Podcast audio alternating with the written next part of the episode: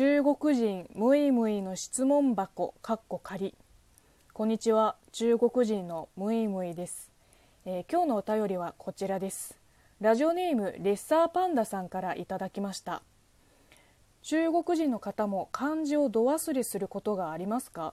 日本人はひらがなやカタカナを使って対処すると思いますが中国人は度忘れしてしまった場合どうするのか知りたいです。レッサーパンダさんありがとうございます。まあそうですね。社会人になって感情度忘れすることなんてしょっちゅうです。あの学校を卒業した途端字を書いたりする機会が一気になくなるからね。日本でもそうだと思いますけどいつもはねスマホとパソコンで打ったりするだけだといざ漢字を書くとなるとあれどうなんだっけってなりますよね。日本語は確かに漢字を書けなくてもひらがなとカタカナで代用できますね。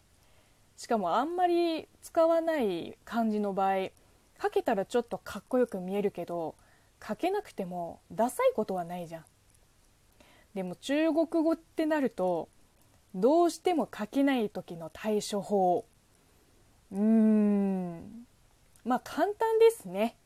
スマホを取り出して調べます。調べて書きます。終わり。そうです。代用できるものは基本ないです。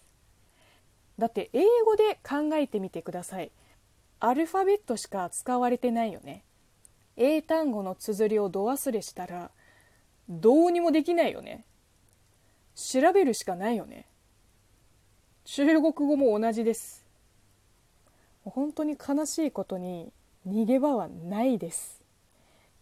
まあスマホも持ち合わせてない場合の奥の手としては、まあ、なくはないけどどっちもオフィシャルな場でやっちゃうとはっきり言ってダサい上に教養を疑われちゃうので使う人いないと思うけどまあ紹介しときます。1つ目は、えー、同音異義の漢字。同じ発音の他の漢字を使う。まあ単純に誤字誤色の誤字なので正式文書にも使えないしまあ正式文書を手書きすることは基本ないからいいとしてもう一つは、えー、発音記号のピンギンを使う。まあこれはね禁じ手中の禁じ手ですね。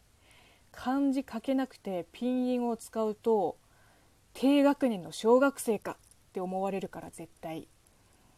自分だけ見るメモならまだしもそれ以外のところで使っちゃうとうーん社会人としての信用を失ってしまう可能性すらありますね。漢字が書けないだけでそんな深刻になるのって思われるかもしれないけど度忘れしても調べる手段がない状況がそうそうないからね。唯一あるとしたら学校のテストですかね。